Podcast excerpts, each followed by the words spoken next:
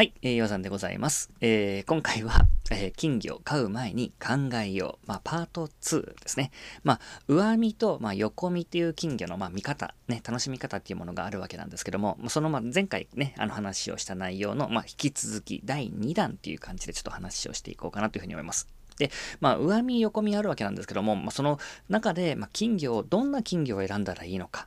ただまあ一言でね、金魚って言っても種類っていうものは30種類以上いるわけですよね。で、それぞれにま特徴があって、で、その特徴を生かした飼い方、これが必要になってくるわけですよね。なのでそこのま基本っていうものを知っていただければいいのかなと思います。で、まあ今回はですね、その特徴の飼い方、これをね、あのまあ分類してみたので、まあ、金魚を選ぶ上での参考にぜひしてみてください。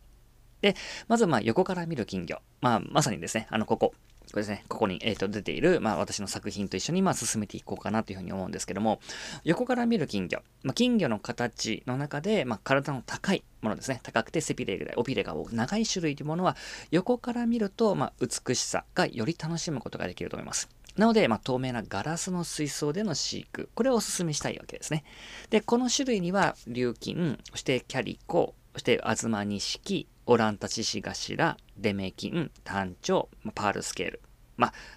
ピンポンパールなどがありますよね。そして、まあ、上から見る金魚ですね。上から見る金魚に関しては、こういうのがあるわけです。ね。金魚の動きを上から鑑賞すると、良い種類としては、尾びれに、ま特徴がある種類とか、背びれのない種類とかがあるわけですね。土佐金であったりとか、また地金、尾びれの特徴はもちろんこの動きが楽しむことができると思いますし、また、卵中、水泡眼、頂点眼、花房、あえー、江戸錦、まあ、この写真の通りですね、えー、江戸錦、そして、えー、南京などはこの泳ぎを上から見て楽しむのもまた一つのね、えー、醍醐味でもあるわけですね。なので、上から見るわけなので、まあけえー、飼育形式としては、まあ、池とか、桶とかですね、こんなのがいいと思います。そして、まあ、もう一つ、えー、大きくなる金魚ってのがいるわけですよ。大きくなる金魚ってのがいるわけですね。まあもちろん、ワーキンであったりとか、主文金、そしてまあコメット。これはもう大きくなるわけですよね。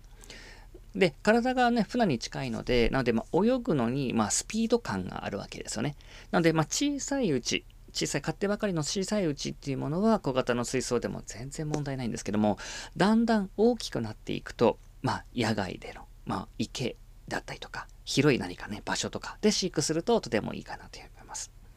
で、また、えっ、ー、と、まあ、その他の金魚っていう分類に分かれてくるわけなんですけども、